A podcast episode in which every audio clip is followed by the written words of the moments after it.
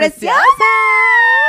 Hola, comadre. Hola, comadre. ¿Cómo está hoy, Bien, ¿y comadre? Muy bien. Bien, aquí ready para este episodio que está increíble Ay, porque comadre. hablamos con una terapeuta increíble que se llama Ivonne. Ivonne García Peláez es nuestra invitada del día de hoy. Yo estoy muy contenta de tenerla aquí porque es una mujer que me ha acompañado a mí personalmente en mi proceso Así este, es. de crecimiento, de autoconocimiento, de sanación. Qué importante, comadre, es tener acompañamiento profesional en este momento de nuestras vidas para no volvernos es locas. Loca, bella. Sí, una de las cosas que aprendimos en esta conversación es que es importante conocernos a profundidad. Totalmente. Así que esperemos que esta pequeña entrevista, este pequeño Sí. espacio, les ayude a ustedes, comadre, a conocer mucho más sobre de qué va la terapia gestal, que es a lo que se dedica específicamente nuestra comadre Ivonne. Y sobre Totalmente. todo a tener un poquito más de conocimiento de la terapia en general, que Exacto. tiene muchas ramas y muchas cosas, mucha información, pero aquí se las vamos a aclarar muchísimo. Aquí está la comadre Ina, porque está aquí metida, porque está cayendo un palo de agua. Pero bueno, sin más preámbulos, comadres preciosas, con ustedes el episodio número 41 de Entre, Entre Comadres, Comadres Podcast. Y Podcast. antes de irnos, ya va, Ajá. perdóname. Suscríbete, dale like, deja un comentario y tenemos un Patreon donde tenemos contenido extra exclusivo. Y en todas las entrevistas que estamos teniendo, estamos haciendo dinámicas aparte con los invitados. Así que si quieres ir por allá, está a solo 5 dólares, son 100 pesos, 130 mensuales. Puedes irte hasta allá, apoyar nuestro proyecto y bueno, suscribirte y ser parte de esta comunidad de las comadres en Patreon. Totalmente, comadre preciosa, te queremos mucho. Muchísimo. Disfruta de este episodio. Comadres preciosas. Comadres. Ay, comadres, qué alegría. Hoy Qué tenemos una invitada este de lujo. episodio. Así Sí. es, comadres. Tenemos a la comadre Ivonne que está aquí, que nos va a hablar sobre la psicología, sobre todo de su área en específico, que, que, es terapia, terapia gestal. gestal. La comadre Ivonne García Peláez es mi terapeuta particular. Este, Un aplauso. al- un aplauso para la comadre Ivonne, a quien yo le estoy muy agradecida porque yo puedo dar fe de, de- de mis cambios en, en mi proceso desde que estoy con Ivonne, eh, desde agosto del año pasado cómo he, he comenzado a ver mi vida desde otra, desde otra perspectiva. Eh, es como un proceso muy bonito eh, en el que Ivonne me ha acompañado para yo estar tranquila, para yo descubrirme, reafirmarme y sentirme bien con, con la mujer que soy. Pero antes de entrar en materia, Ivonne, y de que nos, nos expliques de qué va la gestal y todo esto, eh, nosotras eh, vimos por ahí, porque tú sabes que en este podcast a las comadres nos gusta mucho la astrología. Sí, Ah, nos encanta. Nos gusta mucho la astrología y pues nos fijamos que tu sol está en Géminis, Ah. que tu ascendente es Sagitario y que tu luna está en Tauro. Uy, Y bueno, queremos queremos queremos este hablarte un poquito de eso porque Pero ya, ¿qué, opina, ¿qué opinas tú, Ivonne, sobre la, la, la astrología? ajá. Es fundamental. ¿Te Eh, gusta? Tiene mucha influencia, sí. Claro. Sí, ¿no? Eh, de hecho, hace muchos años que yo estuve en Argentina haciendo uh, también una especialidad en psicocorporal. Ujú. Eh, mi psicoterapeuta era también, porque también tenemos que hacer nosotros terapia. un Claro. astrólogo. ella es astrólogo y ella antes de ir a la consulta te preguntaba Wow. tu nombre completo y tu fecha de nacimiento y la hora. Y te sac- te sacaba todo Y tu me- carta te sacaba astral. la carta antes de ir a consulta y ella ya tenía una idea, o sea que sí, definitivamente hay una Claro. gran Eso me hace mucho sentido y Ajá. me reafirma aún más la teoría de que de que los astros tienen mucho que ver con la personalidad de la gente. O sea, hay gente que no cree en la astrología. Sí, y yo creo pero- que pasa mucho en la, en la, en la ciencia, en las áreas científicas, que no, no creen mucho que, que la astrología tenga algo que ver con el comportamiento humano y así. Entonces es, es interesante saber tu opinión porque justamente, o sea, igual creo que la gestal, no sé nada, Ivonne, de, de preocupes, la gestal, pero, pero siento que está muy relacionado también con un poco con lo espiritual y la energía. Entonces siento que es- está, está cool como saber de astrología Sí, para Y, es- y a mí me parece un saberlo. poco tonto que hoy en día la gente no crea en... Haya gente que todavía no crea en la energía. Yo Mm. entiendo que hace 50 años tú de pronto... ¿Qué es eso? ¿De qué estás hablando? Pero ahorita este, está comprobado que somos energía y que todo es energía. Sí, Absolutamente. y más la astrología que es ancestral. O sea, eso Totalmente. casi que no se tiene ni, ni registro de cuándo comenzó. No, Exacto. Así es, Ujú. tal cual, pero sí hay influencia. Sí, obviamente. sí. Exacto, tú tienes tu sol en Géminis. O sea, eso quiere decir que eres una persona muy inteligente, muy habladora, muy elocuente, que puedes seguramente hacer muchas cosas al mismo tiempo y todo lo vas a hacer bien. O sea, las personas Géminis son eh, gente que se, que se exigen mucho y que Sí. son muy... Para mí son triunfadores los Géminis. Los Géminis son wow. Tienen una, una, dicen por ahí que les gusta el chisme. ¿Y qué, opinas tú de eso? Uy, depende. Ajá, bueno, pero no lo niegas. no lo Depende del niegas. chisme. Depende del chisme. Claro, porque claro. El chisme es sano y saludable. Claro, que viene Y totalmente. uno los toma y está bueno. pues. Claro, la información, en general estar Sí. informados de todo es algo muy de Géminis. Sí, claro. Y también dicen que tienen una dualidad ahí particular, comadre. ¿Cómo, cómo es eso de la dualidad Sí, del La geminiano? dualidad es que el signo de Géminis representa a los hermanos, entonces siempre hay como dos polos opuestos de una situación o del ver el mundo. ¿Sabes? Por eso pasa mucho que los Géminis son como multitasking, pero en este sentido de que estoy haciendo algo y de repente se me olvida, me pongo a hacer otra cosa y estoy hablando de un tema y de repente me voy al otro y sabes, es como muy dispersión, pero al mismo tiempo es positivo porque te permite abarcar muchas cosas que muy pocas personas pueden hacer porque todos están enfocados en algo en particular. En cambio, los Géminis son demasiada Bueno, información sí. al mismo tiempo. Y seguramente por eso dominas como, como varios temas, o sea, va- varias ramas y varias corrientes, porque en verdad yo hablo con Ivonne y ella me hace terapia y me saca una cosa y me saca otra y me habla otra, y como que me explica de una, de otra, de otra, y yo digo, wow, o sea, me hace todo el sentido lo que me dices, Ivonne. Información así, redondita. Es que yo, yo soy de las que pienso, bueno, aclarando lo que dice, sí, somos intensos en el sentido en que nos encanta de todo un poco, ¿no? Aprender un poquito de aquí, un poquito de allá, pero ojo, no el concepto que a veces tiene la gente de que tenemos doble personalidad. Ajá. O es Ok. lo primero que te dicen, ah, el Géminis tiene doble personalidad. Claro. No, sino Es bipolar, más- es bipolar. Sí, bueno, Ajá. algo de eso, pero no, no es que ni seamos bipolar, Claro. ni doble personalidad, sino que somos muy inquietos y entonces somos muy curiosos. Sí. Entonces Cierto. queremos saber de esto, de esto, de esto, de esto, y si te cuento mi historia, he hecho de Sí. todo. De hecho, eh, Géminis, Ajá. Géminis rige la parte del sistema nervioso. En la astrología sabes que cada Ah, signo fíjate, no representa una parte de- del cuerpo. Entonces Géminis está relacionado con el sistema nervioso y por eso suelen ser como muy nerviosos en Claro, general. sí, Ajá. muy, muy, muy Inquietos. activos. Muy activos. Sí, inquietos, sí, como muy haciendo esas Inquietos. cosas. No sabía eso, Eso es bueno. aire. Ahora, ahora tienes un ascendente en En fuego, que es mi fuego favorito, la verdad, Sagitario. Uf, está, está. Leo, Aries, pero Sagitario me parece que tiene algo muy especial porque son gente de ideología, gente de sueños, de aspiraciones, eh, gente que está con, como ge- gente viajera, Sí. gente que probablemente no se arraiguen en su país de origen, como bueno, tu caso, que eres venezolana y estás en México. Este, sí, el, el viaje lo- los inquieta y los llama, como conocer otras culturas. Sí, Sí. sí. no Sí. nos quedamos en un solo sitio. Y bueno, y si es por viaje, por país y por mudanzas. Exacto, Claro. tenemos un montón. Me he mudado muchas veces en la vida. o sea, en mi Wow. vida. Sabes que con la, con la astrología pasa que el ascendente es como la energía que tenemos que integrar a lo largo de Exacto. nuestras vidas. O sea que es como un reto, Ok. porque justamente es el signo que estaba en el momento en el que naciste. Obvio. ¿Sabes? Dependiendo de tu hora. Entonces ahí es que se determina el ascendente y es una energía que tenemos que trabajar y a veces nos cuesta mucho. Sí. Yo, por ejemplo, tengo ascendente cáncer y me pasa, sol, y es el, el sol de la comadre, que pasa que es como, bueno, ¿cómo tú puedes ser tu propia madre? ¿Cómo puedes alimentarte mejor? ¿Cómo puedes como trabajar todo esto de cáncer? Que es la maternidad, Y que es es el autocuidado, exacto. que Y es la familia, eso, las raíces, el pasado. Todo eso son retos que tenemos y justamente con el ascendente en Sagitario, Ivonne, es demasiado de cómo puedes expandirte en, tu, en, tu, en tu vida en general. O sea, cómo te permites eso, cambiar de entornos, tener un ideal. de Porque lo que pasa mucho con los Sagitarios es que ellos son muy de, voy a buscar este objetivo. Entonces, por eso a veces dicen que son un poco fanáticos de las cosas que hacen.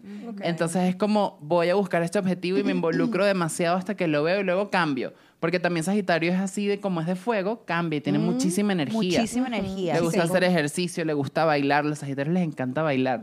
El ascendente Sagitario tiene mucha cadera también, son caderonas. Ok. Como las Kardashian. Kim Kardashian es ascendente Sagitario. ¿Ah, sí? Bueno, pero esas caderas no, eh, no pueden No, ser referencia de nada, porque no, esas pero- caderas son de mentira, mi Ajá, bella. Pero eso es una, es una pequeña referencia, Bueno, bella. bien, Una bien. exageración. Yo sí Pero- tengo algo de eso. Sí, sí, sí, tengo, sí. sí tengo la influencia esa del cambio, de buscar cosas. De, sí, Sí. sí lo tengo. Y sí lo un tengo aspecto bastante. lindo, Ivonne, lindo, es tu luna en Tauro.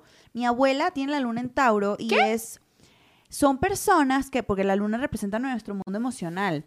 Y. Tauro es estabilidad. Y eso está bellísimo, tener la luna ahí. Y, y- y- y una de, mi- de mis astrólogas favoritas este, dice que es su luna favorita. O sea, que, que en el mundo emocional tú podrías perfectamente este, estar con una pareja para toda la vida, si es lo que te tocara en la vida. Es como que yo eso, para mí esa idea es como súper loca. O sea, para Wow. mí una gente que, que, que, que se case a una edad y se muera con la misma persona, para mí eso no existe. O sea, en mi cabeza y en mi, Es- y en mi es carta. bien difícil. Es Es bien bien difícil. complicado, pero eh, la per- las personas con luna en Tauro suelen ser personas de emociones estables, que si tú quieres a alguien lo quieres, eres leal, estás ahí, pero pero para todas y así como amiga, como madre, como sobre todo como madre y como pareja, es como wow, es admirable tener esa esa luna y a mí me parece un aspecto bellísimo, Sí. Ivonne, bellísimo. Un amor, un amor incondicional en To- el buen sentido. totalmente. Sí. incondicional, pero sí.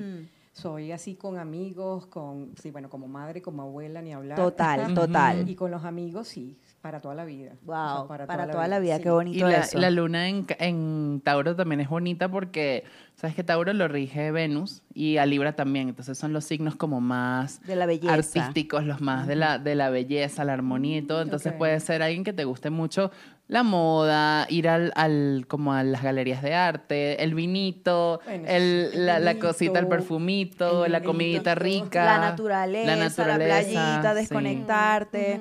O sea, sientes cómoda en ese tipo de ambientes. Sí, sí, absolutamente. La playa, el sol, el aire libre. Ok. Imagínate. ¿Y sí. tú crees que todos esos aspectos que, bueno, que acabamos de mencionar y más los demás que tienes en la carta, eh, realmente te, te- te determinan como, como terapeuta? O sea, porque yo, por ejemplo, cuando veo mi carta digo, coño, claro, yo tenía que ser actriz, porque es que aquí hay una cantidad de sentimientos, de emociones, de que me Mm, gusta trabajar. claro.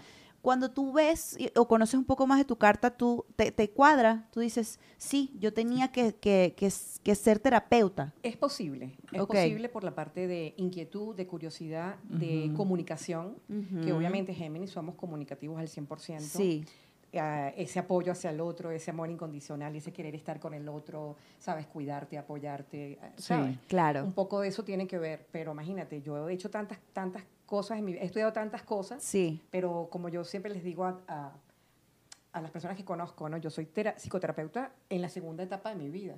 Ok, Ok. descubrí que realmente es lo que me apasiona. Me Wow. apasiona Ok. porque imagínate, mi primera carrera fue mercadeo Ok. y me encantaban las ventas. Yo Ok. vendía hasta, bueno, lo que tú me pusieras a vender, todo me lo, me los compraba. O sea, Ok. equipos, eh, material médico durante muchos años. Entonces está la parte de la inquietud de querer saber de todo. Pero fue justo, bueno, ya hace veintipico de años, 30 años, que, bueno, por, la edad, no voy a decir mucho de la edad, pero que fue donde descubrí, porque sí, o sea, imagínate, trabajaba en un centro de nutrición porque también hice la parte estética y el dueño, el nutricionista me dice, es que tú debes, eh, me decía, todas, todas las, las pacientes se abren contigo y te cuentan su vida y te cuentan su historia, ¿no? Entonces me dice, tú deberías estudiar psicoterapia gestal. Y yo, ah, sí. Y yo en mi ignorancia en ese momento, y digo, psicoterapia gestal. Ah, y yo no me hice la que no sabía qué era. Y llegué a mi casa a googlear. Psicoterapia gestal, cuando leí Muy todo Géminis. aquello, Muy obvio, Géminis. obvio, no Muy reconozco. Géminis. Sí, entonces, cuando vi lo que era la psicoterapia gestal, dije, me- es como fue, fue un flash, ¡juas! me conecté inmediatamente. Dijiste, aquí es. Inmediat- o sea, dije, esto es lo que yo quiero y esto es lo que he buscado toda mi vida, porque precisamente en esa hacer una cosa, hacer otra, hacer otra o hacer otra, era como que mm, lo que dices tú, no, que me, me faltaba algo, Claro, quería algo claro. que me, Que que te llenara. eso, que, Sí. me, que me apasionara y es lo que hago hoy en día, Qué maravilla, pasión Ivonne. por lo que hago. Y pues. qué maravilla que puedas vivir de eso y qué maravilla que puedas vivir de Mm. eso en otro país. Entre Ujú. otras cosas. Wow, Ivonne. Interesantísimo. Qué sí. maravilla. Ujú. y, y cuéntanos más de la Gestalt. O sea, Sí, ¿qué, ¿qué qué- es? Ajá, ¿qué es la Gestalt? Exactamente. Ok, qué interesante que, que hagan esa pregunta, ¿no? Bueno, Porque- un poquitito, así como... así. ¿Aquí? Ajá. Ok.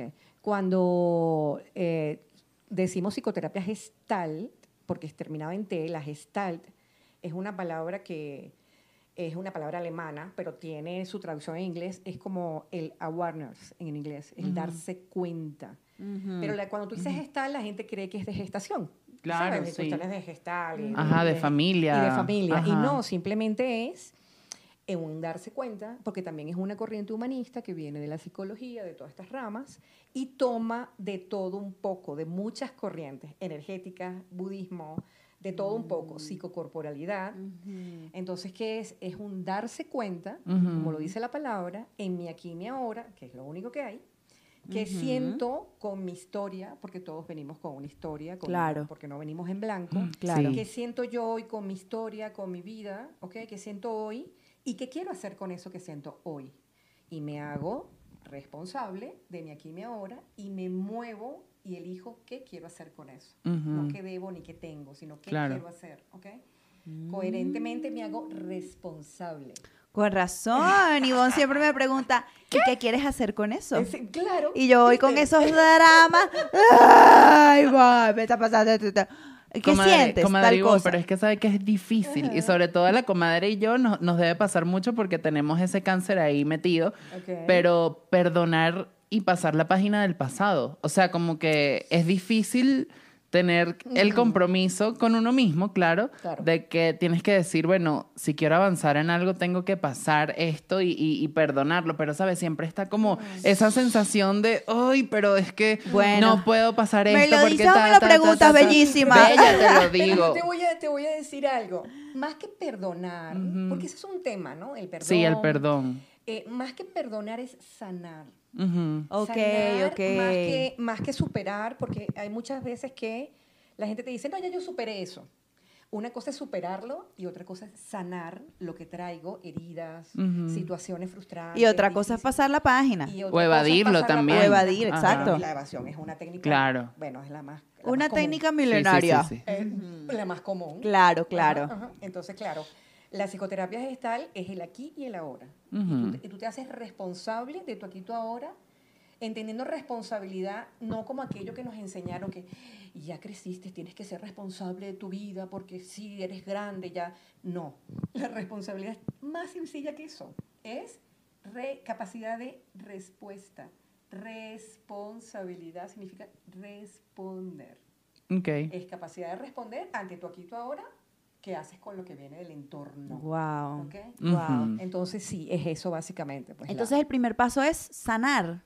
O sea, el primer paso es de pronto recapitular tu historia, quién eres, de dónde vienes, darte cuenta. de darte dónde cuenta. Ajá, claro. Ajá, ese es el y primer paso. ok, Toma de conciencia. toma de Sí, conciencia, ok. Toma de conciencia de dónde vengo, cómo vengo, cómo fue mi historia, eh, cuál es mi árbol, eh, mis padres, Sí. ¿ok? Ujú, Porque claro. obviamente yo vengo de un papá y una mamá, un referente masculino, un referente femenino.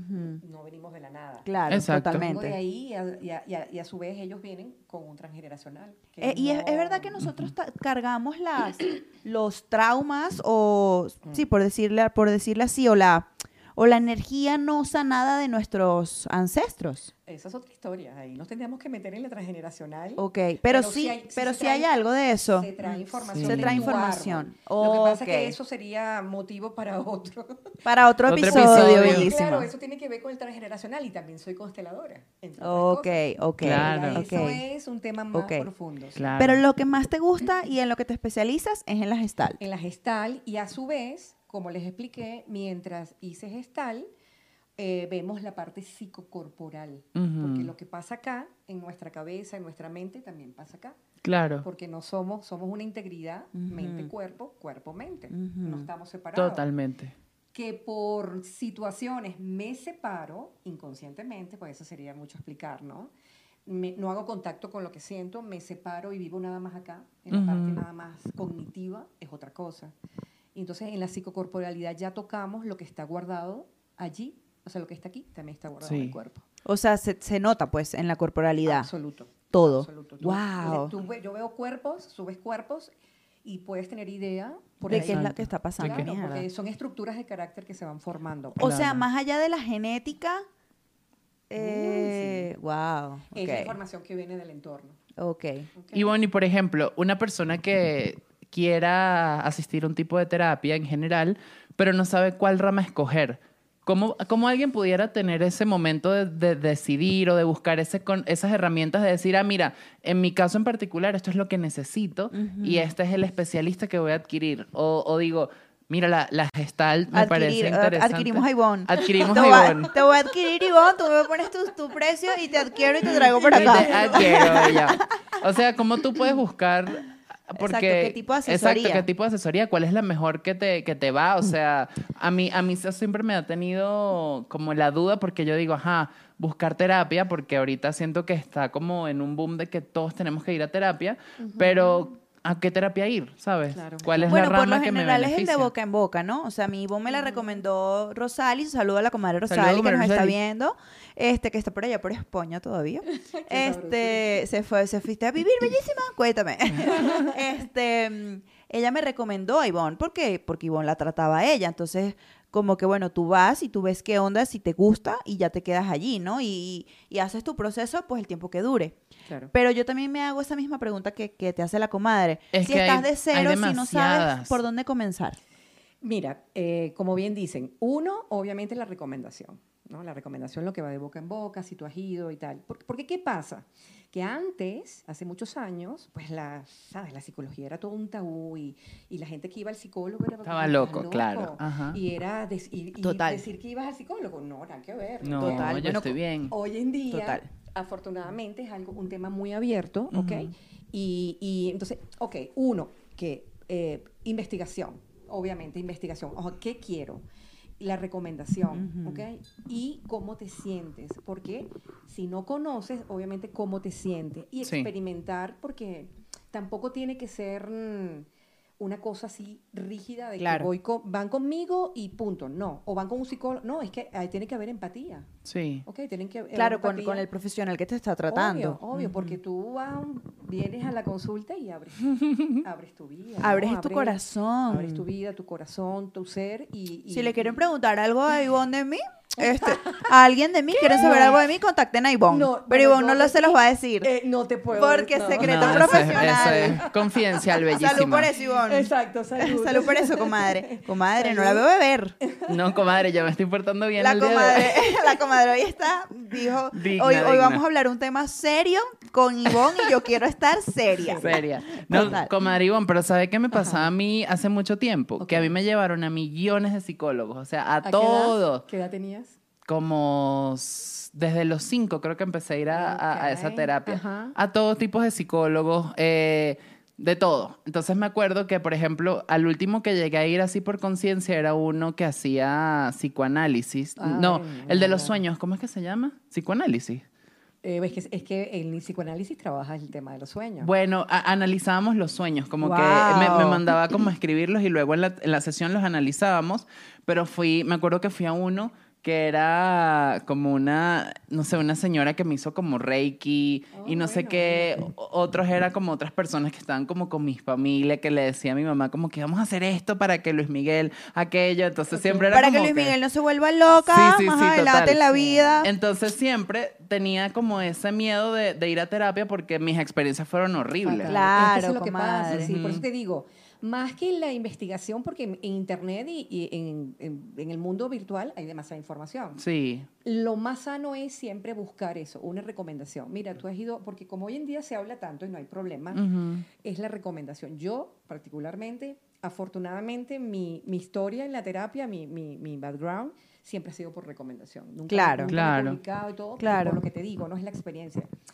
Y que como yo, por ejemplo, también hago Reiki, ¿ok? Ujú. Lo, así- lo hice hace muchos años y todavía lo hago cuando me lo piden, ¿ok? La corporalidad, porque voy integrando de todo lo que yo aprendí o he aprendido en mi vida, desde el Ujú. punto de vista profesional y desde el punto de vista personal, ¿ok? Sí. Porque nosotros también los psicoterapeutas cuando estamos estudiando tenemos que hacer un proceso de terapia. Claro, por supuesto, totalmente. Claro, no Entonces, puede. sí. No, no, yo no puedo. Imagínate qué irresponsable sería de que, ah, no, yo no sé tal y... y- Claro, y ya tú estás total, ahí. ¿no? total. Sí. Entonces sí, es, es como es te como digo, ir para un dentista que tenga los dientes podridos. más Ajá. Más o menos. Sí, Entonces, total. Lo que pasa es eso, es, es muy integra, la gestal integra mucho de todo un poco y yo le pongo mi toque técnico, pues en el buen sentido, responsablemente. Claro. ¿ok? De cosas que, eh, entre otra, la vida y todo, también te, te agarras. Yo agarro de aquí, de aquí, de aquí, de aquí, pero la base es esa. Y la psicocorporalidad, pues la integro al 100%, no siempre, porque hay personas que no se requiere, pero Sí. pero sí pues entonces... Entonces la recomendación, Ivonne, para todas las comadres que nos están viendo y escuchando. ¿Ya se quiere ir, En comadre? este momento, no, no, no, para Ah. nada, para nada. Todavía, no vamos ni por la mitad, pero para, para, para cerrar, eh, es como, como esta idea, ¿no? Para que no se nos vaya. Es, Es correcto. Es primero el de- el pedir recomendación, ¿ok? Donde, donde estés, pedir recomendación de la gente que conoces, Claro. porque ellos te van a decir sí, no, por aquí. Segundo, investigar. Porque claro, en el, en el caso de la comadre, usted fue, estaba muy chiquita. era un niño. Era, exactamente. Entonces, ya ahorita Sí, claro. ya, ya grande, ya, ya tú sabes qué, Claro. qué quieres y hacia dónde, ¿no? Este, y bueno, eso, eh, mi recomendación, pues, yo, yo recomiendo Ivonne si están en la Ciudad de México, si están en otro lugar, porque a mí realmente Ivonne me ha ayudado mucho y, y, y se la he recomendado a muchos amigos por, porque eso, pues la recomendación es como lo principal.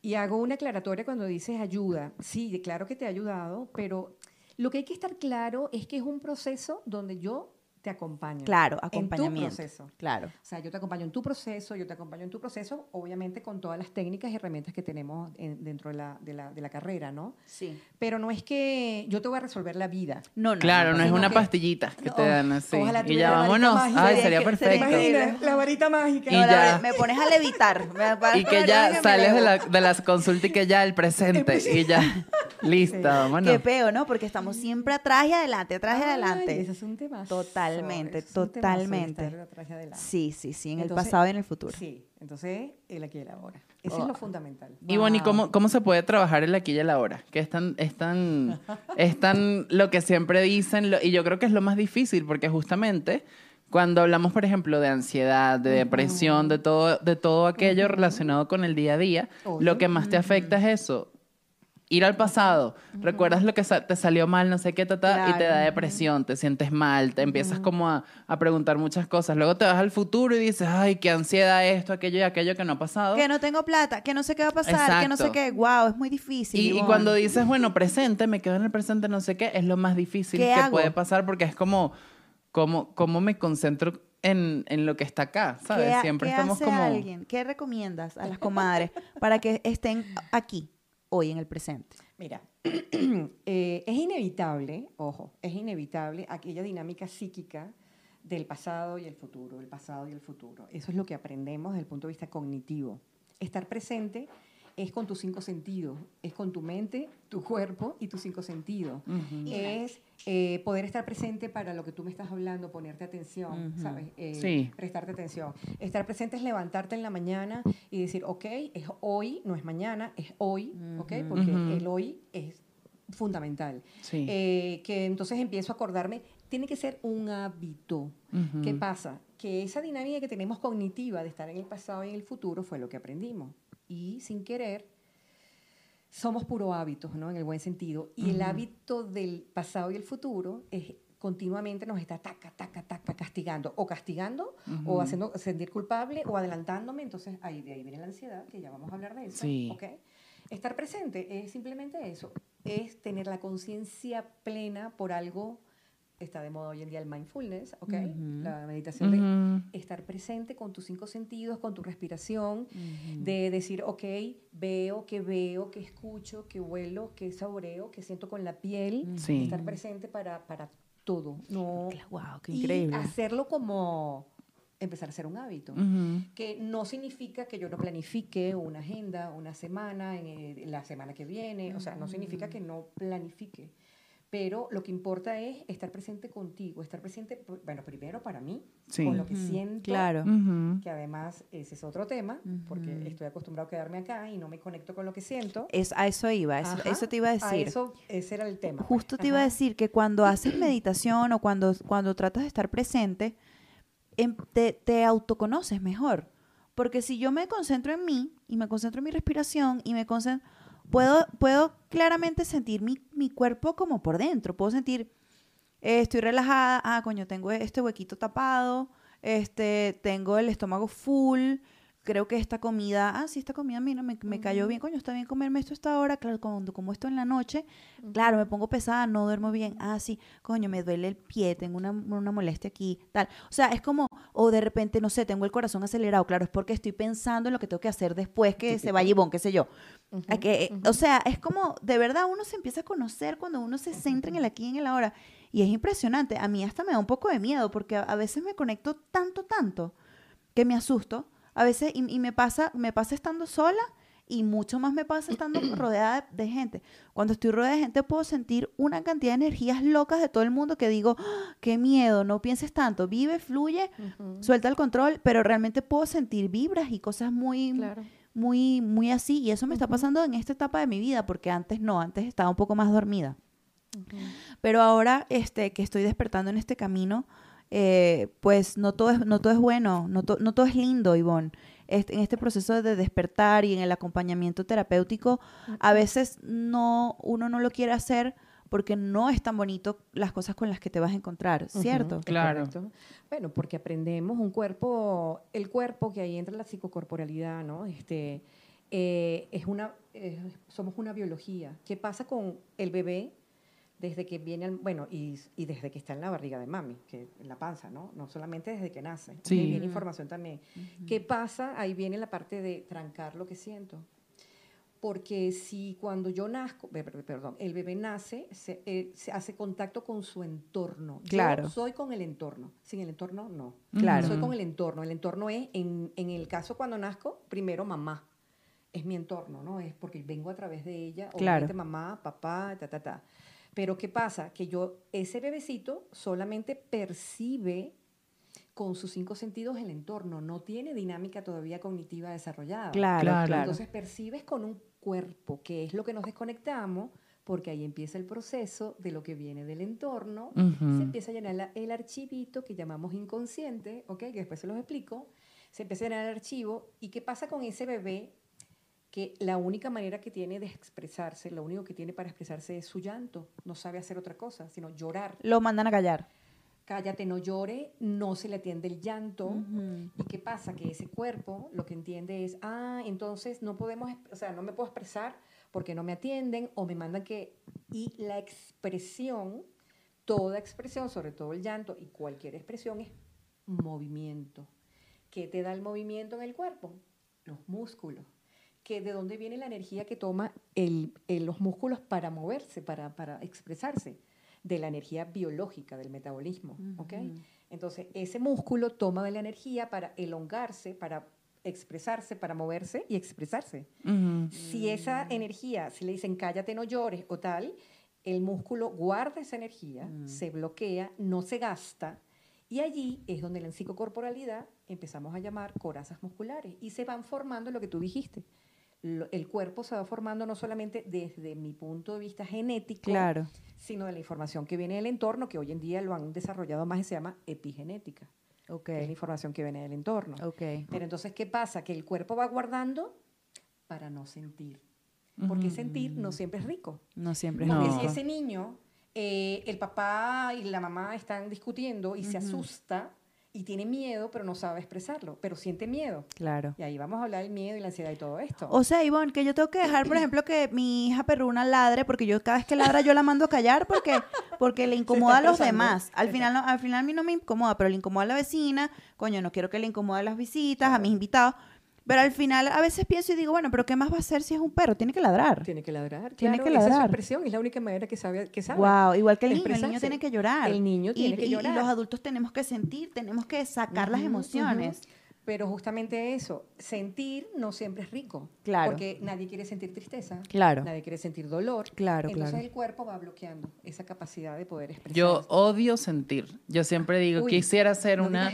No, no, es que lo detesto. No. Yo quisiera Ay, ser un robot, No, Ivonne. chico, Así de que Te me paro... felicito que bien. Mira, Sí, me paro. Hay que hacerle hágame terapia a la yo sé, comadre. no, pero mira, yo quiero, yo quiero estar así, hacer lo que tengo que hacer, acostarme a dormir, descansar y pararme. Porque es que siento que como uno siente tanto, uno Wow. se mete en Bueno. todo ese mundo de la ansiedad, de- del miedo, Bueno, de comadre, todo. yo le digo una cosa. Pero ya te voy a dar algunos tips. Yo soy una sentidora profesional. Yo cuando estoy en la mierda, yo estoy en la mierda. Pero cuando yo estoy feliz, eh, mm, cuando yo me maravillo de las cosas, yo me maravillo a, a los mismos niveles, para abajo, para arriba. O sea, veo una, una flor amarilla y digo, wow, y me puedo quedar pegada viendo ese amarillo, pero fascinada de lo hermoso que es, que es la- Por eso me gusta tanto la naturaleza, todo este tema. Es como, wow, cuando estoy arriba, en verdad siento cosas que de pronto gente a mi alrededor dice, esta hippie loca come flor. Pero cuando estoy para abajo, también es para abajo, para abajo, para abajo, que la gente me dice, ah, pero tranquila, tal. Y yo me estoy muriendo. O sea, tiene sus, tiene sus pros y sus contras. Es la verdad. Es a lo que voy, pues, este, es- cuando estás arriba, como tú dices, chévere, pero estar triste, estar down, no es sabroso. No, pero para hay nada. que permitírselo, porque Ujú. precisamente en ese momento es que yo hago contacto con lo que siento Claro. y identifico qué es lo que me está haciendo sentir de esta manera, Ujú. para yo poderlo gestionar, manejar, no controlar. Mm. Las emociones no se controlan, que ese es un, un Un mal tema. concepto que hay ahorita. Las emociones se gestionan, se manejan, identificando qué estoy sintiendo, qué me hace sentir de esta forma, ¿ok? Para yo poder manejar toda mi corporalidad, porque ahí vamos entonces de lo biológico. Claro, y ahí viene el crecimiento, ¿no? La transformación, cuando te empiezas a dar cuenta qué te detona, qué me gusta, qué no. Claro, para poder crecer hay que atravesar un camino espinoso y... Hay de y todo, chimbo. hay de todo. Claro. Claro, obviamente. Pero lo importante es poder, poderlo vivir e identificando cada cosa. Claro. Ivonne, ¿y tú crees que hoy en día hay más depresión y más ansiedad que antes? Sí. ¿O y, y por, qué- por qué se debe? O, o es que, ¿O es que está de moda? Porque es que también uno no sabe mucho con las redes cómo es el peo, ¿no? Porque Sí. tú ves en Instagram 1500 posts de esto, de aquello. que- Entonces tú dices, está pasando, sí está pasando, pero también puede que sea una moda o, o- o está bien que le den tanta tanta difusión a estos temas porque al final nosotros podemos leer en Instagram una imagen pero no sabemos quién escribió eso entonces. ¿Y qué tan verídico es esa información No, y es, exacto. y es bien loco porque yo, por ejemplo, he estado estudiando en una escuela de actuación con una gente que es joven. O sea, todos tienen, no sé, el mayor tiene 30 y ya de ella para abajo.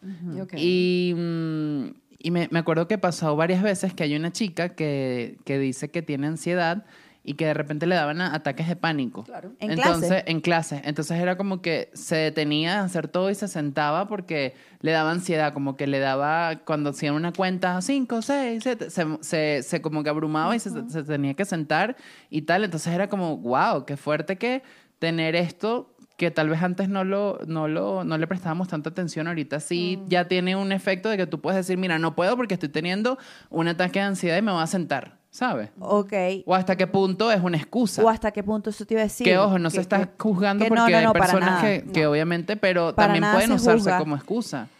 Mira. es, es una línea no delgada ahí Uf, es una línea muy delgada. Y sobre todo en gente joven, Ivonne, es lo más loco. Bueno, porque... Bueno, ya voy para allá, ya voy para Vamos, allá. vamos, qué es lo vamos que está todo. pasando Ivonne Mira, la ansiedad es un proceso biológico que toda la vida ha existido porque es un proceso biológico. ¿Qué pasa? Te lo voy a explicar bien facilito. ok ¿Ok? Porque, entre otras cosas, hoy no es que, eh, sí, no es que, mm, sino que está de moda. O sea, porque está pasando más, después también te voy a explicar por qué está pasando más. ok ¿Qué pasa con la ansiedad? La ansiedad es un proceso biológico que se genera a través de qué? De mi, mi- de mi sistema nervioso, ¿ok? Mi- mis, mis nervios, todo mi cerebro tiene nervios y va todo por la columna, que es normal ante el entorno, ante el peligro. ¿Qué pasa ante el peligro? Que qué bueno que existe el estrés, el alerta que mi cerebro dice, identifica peligro, peligro, peligro. Entonces el cerebro entiende, ah, alerta, que hace el sistema nervioso. Entonces manda la información, porque todo el sistema nervioso va por todo nuestro cuerpo, a todos los órganos. El sistema nervioso manda la información, peligro, hay que correr, porque es supervivencia, es natural. Es el miedo. El Sí. miedo es natural. pero eso es mental no. eso es nervioso Espérate. A ver, es ajá. biológico. Ok, Espérate, ok. comadre. Ok, Espérate. perdón, Es- bellísimo eso. viene la información del entorno. El entorno me dice alerta. ¿Ok? Entonces, mi sistema nervioso manda la información para el sistema circulatorio para poder correr, para que haya mejor circulación en, los, en, los- en- en los pie- en las piernas o en las patas, en el caso del animalito, para correr, porque eso es supervivencia. Ujú. ¿Ok? Alerta, alerta, alerta. El cuerpo se pone en alerta y corro ante el peligro, porque ante el peligro o corro, o ataco, o me hago muerto. ¿Ok? O me defiendo. o me encaramos o O me sea que encaramo. Ina tiene ataques de ansiedad constantes. sí sí los tiene Sí, entonces a lo que voy es que la, la ansiedad es un proceso biológico. que Sí. Es natural, Es inevitable. normal y sano, entre comillas. Lo que pasa es que hoy en día se ha dibujado como que, ay, ahora todo el mundo sufre ansiedad. Pero claro, porque hoy en día hay demasiada información, porque ni hablar de las redes, ni hablar de lo que estabas hablando, de que, este, ¿y mañana qué vas a hacer? Y no sé cuánto. Y, y entonces, ¿qué pasa? Que a mí me da ansiedad si yo me estoy adelantando. Siempre ansiedad cuando yo me estoy adelantando y vivo en el futuro y qué va a pasar mañana. Y si me votan, y si mi jefe me hace una mala cara, y si no puedo pagar tal cosa, y sí, y sí. Entonces yo vivo adelantándome con todo y yo me genero sin querer un estado que el, el cerebro no entiende, no, no, mejor dicho, no es que no entiende, sino que él no sabe la diferencia si algo es real o es imaginario, algo Claro. es mental. ok. Por lo general es mental. Por lo el verdadero general. peligro si tú sales a la calle y te van a asaltar y te va, qué bueno que, te- que puedas estar en alerta, Ujú. ¿ok? Y que tu cuerpo responda para poder huir Claro. o atacar o defenderte, Sí. ¿verdad? Pero ¿qué pasa? Que el cerebro no entiende, sí, está aquí. Cuando yo vivo en el futuro, eh, Por eso es que sufrimos tanta ansiedad, porque vivo en el futuro, en el futuro, y sí, y sí, y si pasa esto, y si me dicen esto, y tal, y tal, y tal. Y en el trabajo, ¿sabes? Ante, ante cualquier cosa, en el caso de lo que tú estás explicando, Ujú. eso, es- a eso a ella seguramente le genera, "Ah, tengo que estar más atenta, tengo que hacerlo bien, y si porque la ansiedad es normal cuando a todos nos pasó que íbamos a presentar un examen y me dolía la barriga, me daba taquicardia porque eh, se acelera el corazón. te Claro, claro. Sí. voy a hacer una presentación y me da nervio, eso es Claro, eso la biología. La biología es, es algo natural, que no hay que tenerle miedo ni al miedo ni a la ansiedad, Ujú. ¿ok? Porque el miedo, que hoy en día también hay una moda de que hay que controlar el miedo, no puedes sentir miedo, tienes que ser fuerte. No, el miedo es natural, solo que tienes que identificar si el miedo está aquí o, es- o es- o está fuera de verdad. Wow. Sí. ¿Ok? Por, por lo general Ok, está aquí. entonces ese es una buen, un, un buen tip, un gran tip. Identifica si lo que te genera ansiedad es real porque está pasando, por ejemplo, un temblor. Está temblando. Claro. Tienes que tener ansiedad porque está, se está moviendo la tierra. Claro. O si es algo mental de que tú crees que está pasando algo o que puede pasar algo, pero realmente no está sucediendo eso en este momento. Por eso una de las cosas que a mí me ha ayudado mucho en este proceso ha sido no supongas No. no supongas y di las cosas y háblalo. Y eso a mí me ha costado porque yo tengo una manera de hablar fuerte. Yo a veces hablo fuerte, Sí. que la gente cree que es que yo estoy armando un peo y no estoy armando un peo, pero porque hablo fuerte y ojo. Me he dado cuenta que esto también es muy de mi mamá y, y estoy tratando de cambiarlo y hacerlo mejor. Pero en verdad como que siento algo, ¿sabes? Prefiero, comadre, ¿sabe qué? El otro día em, eh, no me gustó tal cosa. ¿Usted cree que la próxima vez pueda, pueda, pueda hacerlo así asado? ¿O qué necesita usted que yo haga? ¿O yo puedo hacer tal cosa? ¿Sabes? Porque me interesa mantener mis relaciones, las que me interesan, como la relación con mi comadre preciosa. ¿Me entiendes? Pero es eso, es, no puedo, de pronto la comadre tiene otra energía que no es la de ella. No puedo suponer, ¿será que la comadre está brava conmigo? ¿Será que la comadre tal? Porque de repente no, es, no tiene que ver conmigo, sino de repente eh, la comadre trae un problema o le duele el estómago o lo que sea. Entonces, no supongo, es lo que trato de hacer, y me lo digo todos los días, y trato de comunicarme, pero bueno, ahí me fui por otro Ahí lado. ahí nos fuimos Me- otro me fui- lado, me y fui pero por no otro importa, no lado. importa. Pero realmente, como que, ¿cómo, cómo, cómo amarro esto? Pero sí, realmente como que, el, el- exacto, el tema de la ansiedad, esto está buenísimo. Identificar si en verdad está pasando realmente en este plano físico. O es imaginario. Yo, lo, yo, lo, yo lo voy a rescatar por lo que comentaba la comadre Ivonne de, de las redes. Porque Ajá, siento que las ajá. redes las vemos como, como algo que debería darnos placer en el sentido de si voy a compartir mi información, voy a, a tener contacto con otras personas, no sé qué, pero realmente son algo que nos da miedo. Porque te despiertas y ves ya de una vez la competencia, o no he hecho esto, o quiero esto, ¿sabes? Entonces estás como en un constante a- momento de, de sentir miedo y eso obviamente lo, lo, lo, lo, lo confrontas con ansiedad. Y por eso la- las redes son tan arma de doble filo Ah, con eso. Totalmente, Absolutamente, porque acuerdo. entre otras cosas, sumando todo lo que tú dijiste, la inmediatez. Ajá. La inmediatez de que tengo que responder, tengo que escribir y no sé qué. Entonces yo estoy con, eh, además que me conecto también, permiso. Mm. No se hágale lo que comadre esta Me conecto también con eh, las malas noticias. Claro. Las películas de terror. El todo el tiempo, ajá, ¿qué estoy viendo? Si yo estoy viendo una pantalla todo el día, júralo que voy a tener ansiedad, júralo que voy a estar acelerado. Sí. Entonces, que eso es lo por eso es que hoy en día eh, todo el mundo habla de ansiedad. Claro, ah, Sí. ok. Por eso Las que- redes son entonces lo- el principal detonante. Bueno, casi prácticamente. Claro, Sí, claro, y, claro, de la- porque- y desde la pandemia. Y las también, noticias, Que era lo único que hacíamos. Y como tú dices, eh, el, el compararme, fulanito está haciendo, porque ese es otro. Sí, totalmente. Fulanito está siendo más espiritual que yo. Está meditando todos los días. Cualquier cosa. Entonces, Total. sí, eh, la información, ojo, la información no es ni buena ni mala, sino que es también como yo, como tú dices, Sí. esa información que viene del, eh, porque yo, yo en Instagram hay muchas, eh, el algoritmo, por supuesto, yo me meto en puras páginas también de, de Claro, de lo que te interesa a ti. Y yo veo que, que, que a veces hay muchos tips y yo digo, ok, no está mal los tips porque yo los manejo. Claro. porque Claro, porque tú sabes. Pero el problema es cuando realmente hay personas que, que hago, ¿quién te está leyendo? Sí.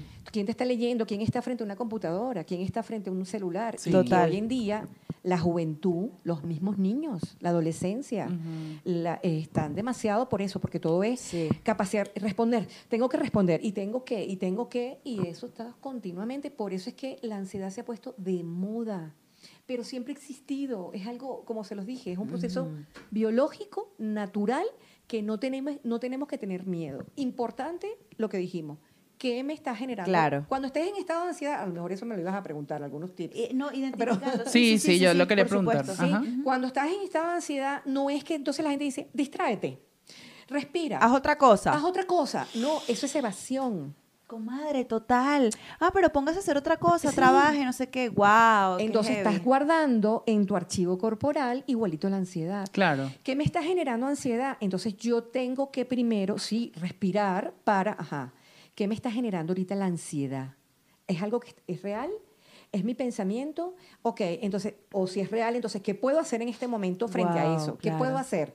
Y me tengo que, más bien, es mover y expresar la sensación que me produce la Wow, ansiedad. qué fuerte, Sí. Ivonne. Me provoca Fuerte. llorar, lloro. Me provoca gritar, grito. Me provoca, claro, que la gente me dice, ay, ¿y si estoy El en cojín. la oficina? El cojín, ¿ok? Y si estoy en la oficina, bueno, ve al baño, Te vas al haz una pataleta de niño malcriado, o sea, el- y te estás, estás expresando, es lo que yo digo de las emociones en general. Ajá. Las emociones no se controlan, se gestionan y yo tengo rabia. Voy a mi cama, voy a un sofá y le doy un cojín. Bellísimo, usted no sabe cuántas veces yo le he dado de almohadazos a esa cama. Claro, pero justamente la gente dice, no, bueno, respira y ya, y se te va a pasar la ansiedad. No, es simplemente identifico, me expreso, me muevo y lo estoy sacando, lo Claro. estoy expresando y ya después, si puedo, bueno, hago ejercicio, hago contacto con mi cuerpo, todo esto y ya lo estoy gestionando. Claro. Una manera de, pero no taparla. Ujú. Porque justamente ahorita la moda y todo esto es la tapo, la tapo, la tapo y me pongo a hacer otra cosa. Pero esa otra cosa también me genera. Y así porque voy sustituyendo, sustituyendo, sustituyendo. ¿Me explico? Ay, Dios mío, Sí, así es, eso es lo que totalmente. está pasando. Claro, eso, eso con la ansiedad. Y lo mismo pasa con la depresión. La No, no, depresión- bebe, be- bebe, bebe, bebe. Perdón. Bebe, bebe porque te queremos sacar de aquí borracha. Borrachita. Bueno, vamos a ver. Vamos a ver. Tenía que tomarme la botella. Mira, ¿qué pasa? Eso con la, con, la, con la ansiedad, que es un proceso biológico que se dispara, ya lo hablemos hablado. ¿Qué pasa con la depresión? La misma palabra que te dice de la depresión, ¿qué significa? Un hundimiento. Claro, una La depresión. depresión es algo que se hunde, Sí. es algo Sí. que, que baja, es algo que se hunde, Ujú. es una, un bajón. Ujú. ¿Qué pasa con la depresión? Es cuando yo puedo, eh, de repente, perdí interés por la vida, perdí interés por todo, estoy muy triste, tengo un estado emocional muy triste, o sea, me siento con una tristeza profunda, eh, no me levanto de la cama. Claro, producido por qué? Por todo lo que yo vengo atravesando, por situaciones más fuertes que a veces la depresión Sí, por duelo, claro. obviamente, Ujú. le- por separaciones, es porque no puedo manejar toda esa constante, ¿sabes? Ese down que siento, esa emocionalidad baja, y entro en Qué un heavy. estado depresivo, pero que no es tampoco ni malo ni bueno, sino que depende, depende del estado en que estés, porque con un duelo, el proceso de depresión, dependiendo de cada quien, obviamente tarda más, menos, porque el duelo tiene sus etapas. Claro. Sí. Con una separación, sí, al principio también, pero lo que hay es una vez más, identificar, buscar ayuda. Totalmente. Obviamente porque para la depresión, yo sí te, te- sí te digo, busca ayuda. O sea, busca acompañamiento terapéutico Claro. para que aprendas a manejar tus recursos, porque todos tenemos recursos, pero no los sabemos manejar, Sí. sino que en terapia tú dices, "Ah, ok, son mis recursos, ¿cómo los puedo manejar? La ansiedad, sí, le puedo dar muchos tips para la ansiedad, pero la depresión ya es un proceso que tienes que ir trabajando para identificar, para gestionar, qué hago con eso que me está pasando, Lo- eh, depende de mí, no depende de mí, lo puedo manejar porque es mío o depende del otro, es identificar todo. Claro. Claro, Ivonne, pero ¿cómo tú sabes, cómo, cómo haces tú para saber si estás deprimido o estás triste? Porque a mí por lo menos yo también tengo como una tendencia ahí em, melancólica y tal, como que como que no, yo no tengo muchos grises, siento. Siento que o estoy, o estoy en, en negro o estoy en blanco. Y de pronto también como, como artista mis procesos me ayuda un poco y ya forma parte de mi vida, pues es normal, es algo que está en mí. Pero a veces digo, coño, a veces estoy triste muchos días, ¿es depresión? No, no necesariamente. Cuando no me puedo parar de la cama, ¿es flojera o es depresión? Porque a veces, a veces en verdad no quiero Ah, hacer ok, nada. Ok. A veces no encuentro motivación para hacer un coño y digo, tengo, tengo demasiadas cosas que hacer, quiero hacer esto, esto, aquello. Usted se Pero está rejuveneciendo, comadre. El cuerpo no me da, exacto, estoy durmiendo, este, me falta la- el tema de la hidratación para estar cada día más joven. Pero eh, en verdad duermo, due- o sea, me gusta mucho también estar en la cama, entonces a veces digo, coño, ¿es el Tauro que tengo eh, de ascendente o es que o es que estoy deprimida? Claro. Porque me pasa cuando me bajoneo, cuando tengo peos este amorosos, eso me tumba. Cuando está, o sea, lo acabo de decir. ¿Qué arrecho? Digo, digo, coño, no, no puede. Yo tengo que buscar, bueno, estoy en eso, no me voy a dar tan Ajá. duro. Estoy en el proceso de buscar esa cosa mía dentro de mí que diga, dale, no importa lo que pase alrededor. Tú estás viva, como dice Carlos Fraga, que me encanta este, esto que él dice, soy un milagro en constante evolución. Ay, qué me encanta sí. lo que soy y no importa lo que pase alrededor, yo puedo porque yo voy para adelante. Pero es que justamente lo que, lo que dije ahorita, yo puedo estar deprimido, yo puedo estar hundido un día, una semana, pero eh, también ahí tienes que ver qué grado de depresión tengo. Como tú dijiste, en verdad no me levanto de la cama para nada, Wow. no me puedo levantar de la cama, no hago contacto con nada, no llamo a nadie y me, y me encierro literalmente y me tiro en la cama. O en el caso tuyo que dice, bueno, de repente un día amanezco down, triste y, y es válido. Identificando qué siento. Realmente me siento muy down, muy down, muy down, o lo que tengo es un dolor por algo que pasó, algo que Ajá. me, o tengo una gran tristeza por algo, pero entonces yo identifico, ¿ok? Si es tristeza Sí. o si es depresión. No, La de- no dejarlo pasar, porque creo que ahí es cuando va, va lo que habíamos hablado de que se te refleja a nivel Corporal. corporal, Claro. o, o no quieres afrontar lo que estás sintiendo porque te da miedo y así. Porque sentir no es rico. Ujú. Ay, no, ay, no estoy triste. Ay, déjame ver qué hago para salir de esto. Me No parece conocido ese tipo de Ajá. pensamiento. Ay, ch- de verdad, ay, no, no puedo estar triste porque obviamente la sociedad, las creencias que hay que estar bien, que sabes que la tristeza no puedes permitirte estar triste, que no puedes permitirte estar deprimido, Sí. sabes, la sociedad también nos impone las redes ni hablar hoy en día. No, mi amor, eso no va conmigo. Bueno, yo amo, yo amo, la- afortunadamente- yo amo las redes sociales, pero yo sí estoy en la mierda, estoy en la mierda y lo digo. Qué bueno. Y, y, y si tengo que llamar a la comadre, decirle, comadre, estoy en la mierda, no, pues estoy triste, no importa. Y el que, el que me, me entiende y me quiere y me acepta y está, bienvenido. El que no, bye. Chao. Exacto. Totalmente. Exacto, sí, por eso. Pero, pero eso, pues no, tampoco juzgarse tanto. Sí, so- nos damos muy duro. Nos damos muy duro porque es que en, en general la vida, bueno, ahí va el tema de las creencias, la educación, la sociedad, los patrones, el deber ser, el tienes que.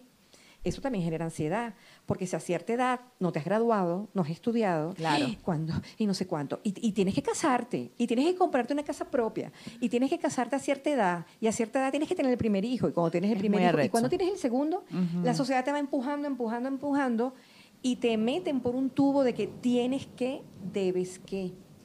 Sobre todo la educación del castigo y la recompensa. Sí. Eh, eh, perdón, la, la- la- la culpa y la recompensa.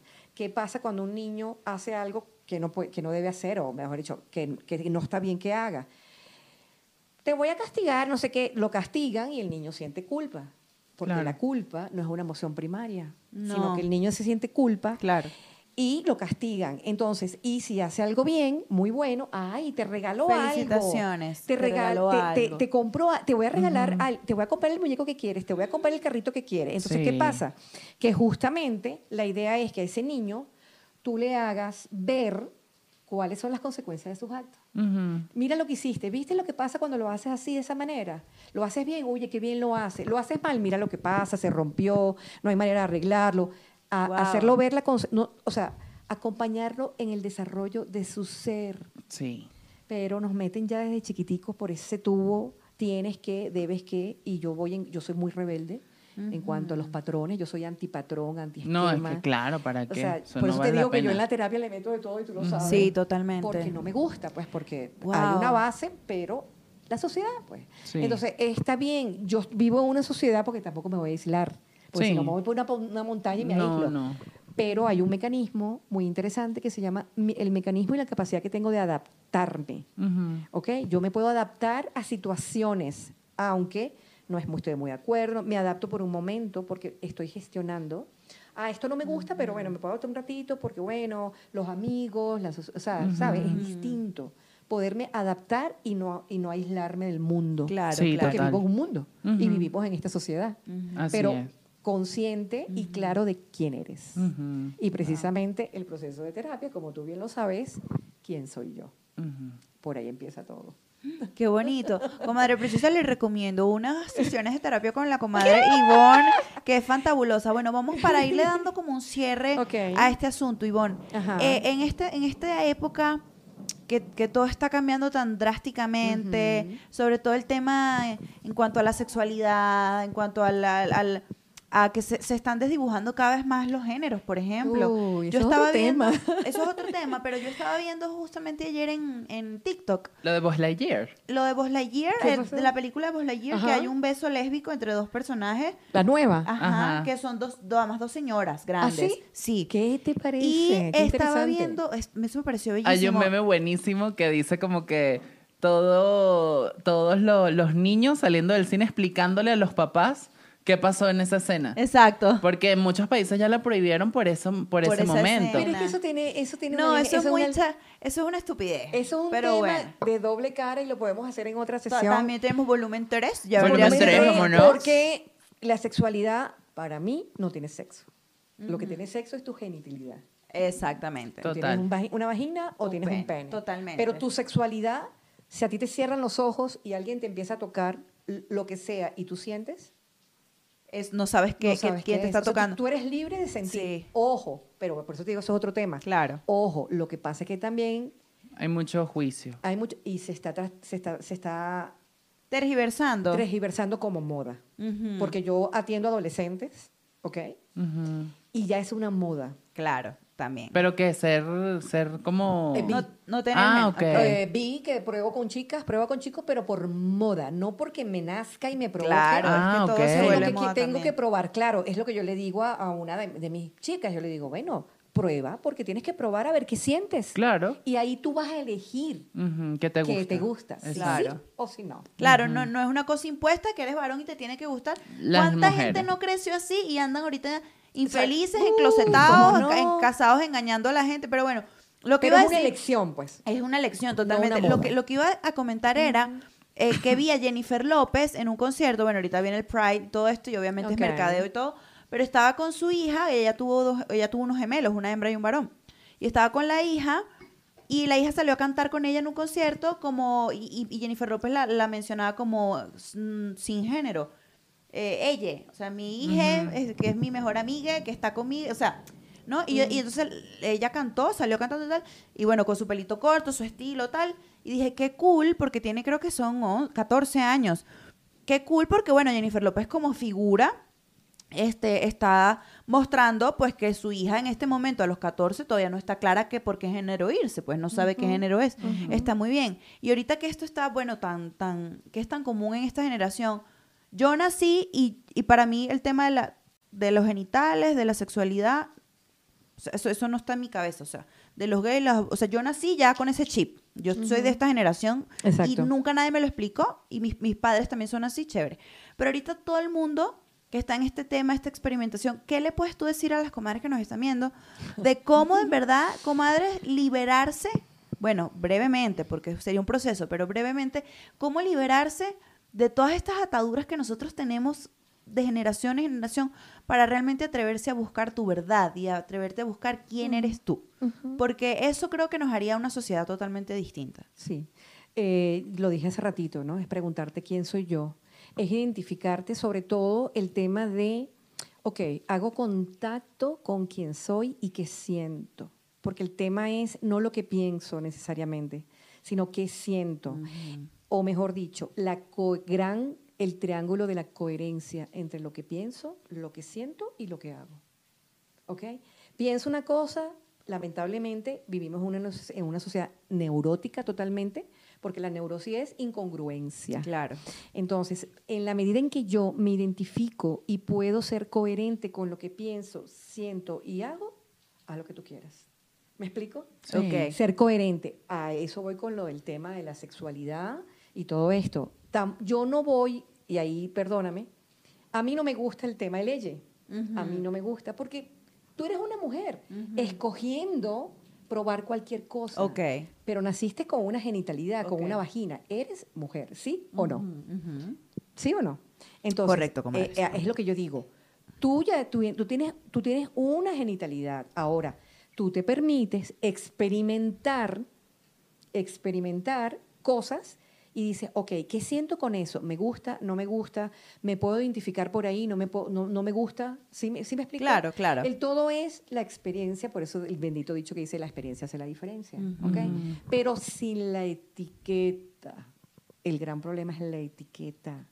Porque la etiqueta te, mí, te cierra.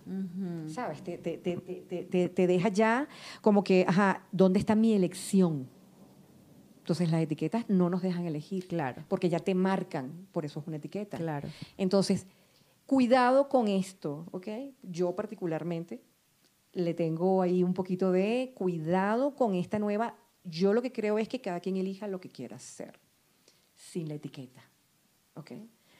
Sin el ella, sin, o sea, simplemente yo soy mujer y elijo estar con un hombre. Yo soy mujer y elijo estar con mujeres porque me gustan las mujeres. Claro. ¿Sí me explico? Y sí, lo puedo, eh, ¿puedo contar algo aquí privado? Por Sí. supuesto, Sí. por O- o- supuesto. Te lo está diciendo una persona que ha estado con los dos géneros. Ujú, ¿Ok? ujú. Con mujeres y con hombres. En, mi, en una época experimenté con mujeres y, ojo, nunca lo había contado. Y no me importa contarlo ahorita. Claro. Estuve con mujeres porque a mí me gusta la persona completa. Claro. No su vagina. ¿Me Claro, explico? claro, Sí. Es total. la persona. Qué Y he bonito, estado-. Y he estado con hombres que elegí, me gusta más el sexo con los hombres. Claro. O sea, lo tengo clarito. Claro. Pero no descarto que yo pueda ver una mujer en la calle y me guste. Claro. Porque soy libre de sentir. Wow, Ivonne, qué, qué bello que nos, que nos cuentes por eso esto. te lo digo. Entonces, por eso, te lo está diciendo una persona que nunca se ha limitado Ujú. Para permitirse experimentar lo que, lo que siente. Ahora, ¿qué elijo? Elijo estar con hombres porque me gusta. Claro, O sea, totalmente. Así de simple. Sí, sí, sí. Pero no me pongo la etiqueta, ay, que soy lesbiana, ay, que soy bi, ay, que... so-". No, yo soy una mujer con ganas de experimentar lo que me venga, que yo elija que quiero hacer. Punto. Totalmente, Claro. totalmente. Y eso es precisamente lo que se está tergiversando un poco. Ya vieron por qué Ivonne es mi terapeuta. Claro. Yo no te había dicho eso, ¿no? sí, sí me lo habías Ah, dicho sí te lo dije. terapia, Ok, pero ok. yo- Bueno, no me importa porque ya a estas alturas de Sí, mi vida claro, no tengo... total. Sí, no, 2022. No, no, está- no tengo ese tabú y ese temor y esa cosa. No, Bueno, yo soy vamos a libre. hacer un brindis por la libertad. Mira, yo creo, yo creo que Salud. ahorita Salud. con las redes sociales sí estamos teniendo como un momento más de libertad para que las personas, bueno, se expresen, se, se- sean quien quiere ser y, y yo creo que si la etiqueta no está bien, pero también está bien que cada quien haga lo que quiera, o Sí, sea, claro. con lo que necesite. Incluso a mí, yo en particular, con lo del ella, yo sí, yo sí lo apoyo y no, lo, no lo juzgo ni nada porque siento que el, el lenguaje cambia, mut- o sea, es muy mutable. Entonces, si ahorita Sí. hay una corriente de personas que se identifican por el no ser hombre-mujer, bueno, que sean ellas y ya, o sea. Algo que- neutro, algo neutro. Sí. Sí, porque va, va ya de la diferencia de, bueno, sí, mi sexualidad, pero también mi identidad en el Claro, mundo. claro. Y tú puedes ser una persona que no se identifique por hombre o mujer, sino que dices, bueno, yo soy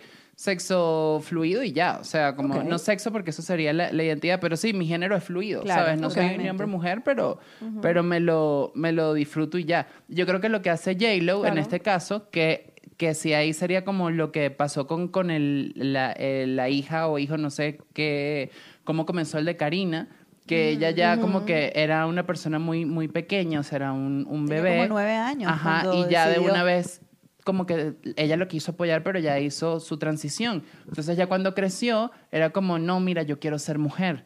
Entonces ahí es más como... ¿Así le dijo? O sea, él volvió a ser mujer, Ah, creo. no, vale, pero Porque sabes bellísimo. también, sabes también que, que voy más... Y la pobre Karina no joda. Pero ahí Ay. está, la, ahí, Pero- está, ahí está el usar etiquetas, que es como, bueno, es trans, dale, cámbiate Pero, el género, ah, ¿sabes? Y es exacto, como, pero también está- permítete fluir hasta que tú tomes la decisión, pero es bien difícil porque también si el niño no Claro. se siente niña, es como... Todavía al- es a lo que voy. Es natural, biológicamente hablando, que puedas tener más desarrollo hormonal de, un, de una hormona que de otra. Claro. Y por eso una niña o un niño nacen con más o una niña nace con más hormonas masculinas, la testosterona, ¿no? Es el, Sí, el- ok. masculino, sí. Entonces, claro, tiene más tendencia a eso. Y es natural, y es normal. Sí. Yo hace muchos años atendí a una persona que se cambió, o sea, que se, se, se fue de, era un chico y, y se iba a operar y todo. Ajá. Y ellos tienen que pasar por un proceso psi- psicológico Sí. porque además él se sentía, él no se sentía hombre. Ujú. Eh, sus hormonas eran, y por Wow. eso le mandan un proceso biológico de hormonas, más hormonas femeninas, para que lo Claro. refuerce. Él estaba en ese tratamiento y algo natural. Ujú. Tú puedes nacer con más hormonas siendo, teniendo un pene y resulta que tienes más hormonas femeninas. Total, sí, sí. total. Entonces, es natural la transformación, el proceso.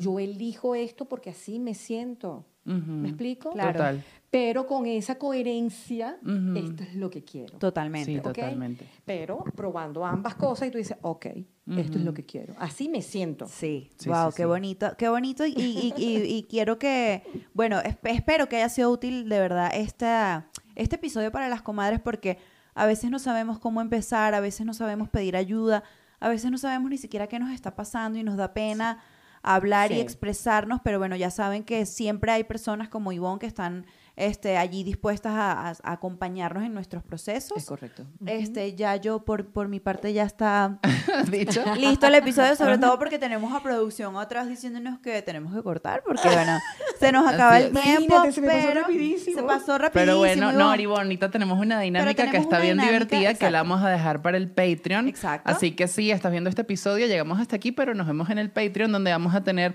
unas preguntas que le hicimos a la comadre Ivonne que está aquí, donde vamos a hablar un poquito más. Sí, son Y preguntas un a- poquito más personales, Ajá. algunas preguntas un poquito más chéveres, más divertidas. Preguntas que- que nos dejaron en Instagram también, que vamos a responder. Pero tendrían ya que irse para nuestro Patreon, comadres preciosas, así que las vemos allá en nuestra hermosa comunidad de Claro Patreon. sí. Gracias por apoyarnos, porque Gracias. por supuesto este, este podcast pues no se sustenta solo ni del aire. Necesitamos el apoyo de todas nuestras comadres, ¿ok?